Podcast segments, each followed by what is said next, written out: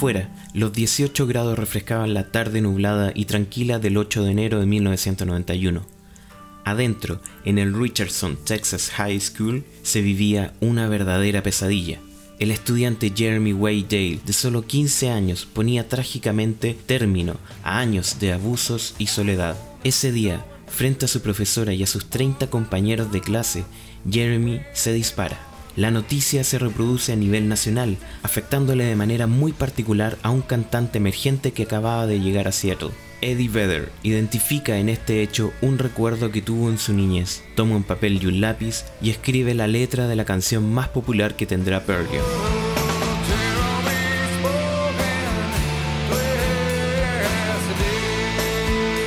Un 8 de enero de 1991, un adolescente callado y talentoso, pero atormentado por las burlas, dijo basta. Así, fue el día en que Jeremy habló en clase. Soy Gabriel Chacón y estás escuchando un podcast de Musimérides.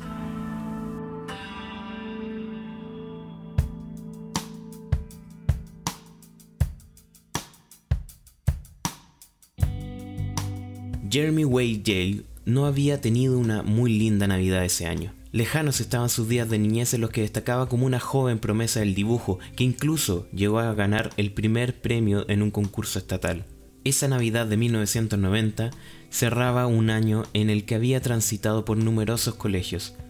No encontraba su lugar, ni en la escuela, ni en su casa. Como sus padres se divorciaron cuando él apenas tenía 5 años, Jeremy se crió inicialmente con su madre y con su hermana, pero con el correr de los años terminó mudándose a vivir con su padre a Richardson, Texas, un suburbio de Dallas.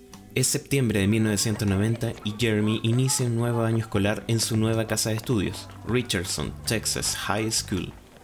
Nuevo colegio, nueva oportunidad. Sin embargo, Jeremy tampoco encontró su lugar. Su amable pero introvertida personalidad era presa de burlas, crueles burlas que lo terminaron alejando de su nuevo colegio.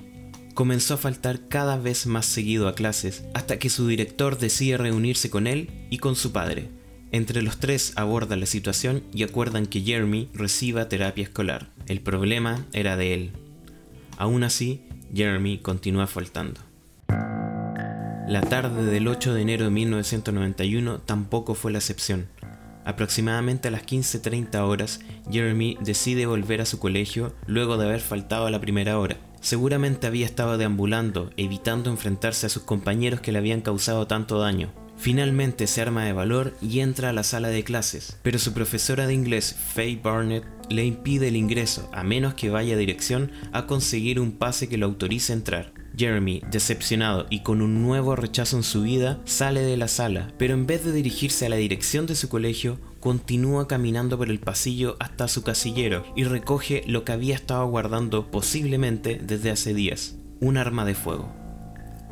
Jeremy entra de nuevo a su sala de clases, camina directamente hacia el frente del aula y dijo, Señorita, tengo lo que realmente fui a buscar. Ante la sorpresa de su profesora y de sus 30 compañeros de clase, Jeremy saca el arma y pone el frío metal de la pistola en su boca, esa misma boca que cayó por tanto tiempo frente a los abusos, esa misma boca que permanecía cerrada al momento de pedir ayuda. Hoy abría por última vez, y con un disparo seco y certero ponía fin a su profunda y extensa agonía. Jeremy ya no sufriría más. Justo afuera de la sala de clases, el estudiante Brian Jackson, de 16 años, estaba cambiando la contraseña de su casillero cuando escuchó un fuerte golpe, según sus palabras, como si alguien acabara de golpear un libro en su escritorio. Pensó que estaban haciendo una obra de teatro o algo parecido, confesó, pero de inmediato escuchó un grito y vio a una chica rubia salir corriendo del salón, llorando desconsoladamente. Asustado pero curioso, Brian miró hacia el interior del aula y vio a Jeremy tirado en el suelo, sangrando y sin vida. A su lado, la profesora estaba de pie contra la pared, llorando y temblando. Alrededor de ella, algunos estudiantes la rodeaban abrazándola, como para evitar que se cayera. Otro alumno, Howard Pearl Feldman, de undécimo grado, estaba en otra sala de clases cuando escuchó el disparo. Según contó, al principio los estudiantes bromearon sobre el ruido, pensando que alguien estaba jugando, pero luego escucharon a una chica corriendo por el pasillo gritando. Como contó ese mismo día, fue un grito desde el corazón.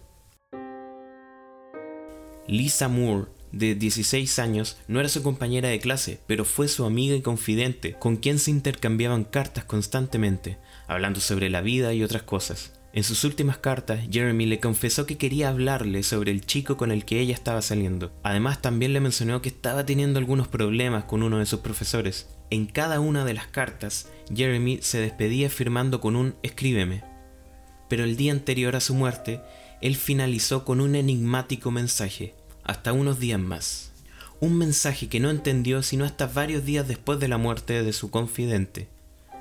En el buzón de su casa recibe una carta que la deja helada por completo al leer el remitente. Jeremy Way Dale. La escueta nota, su carta de suicidio, dice textual. Lo siento Nancy, pero cuando recibas esta carta me habré volado la cabeza, también conocido como suicidio o mejor conocido como última salida. Te digo, no es tu culpa, es Michelle, junto con otros 137.5 problemas. Solo estaba escribiendo para ver si querías ir a mi funeral. Llama a mi casa y pregunta por mi papá al 690-5338. Al menos no tuviste que escuchar el boom. Con amor, Jeremy Whale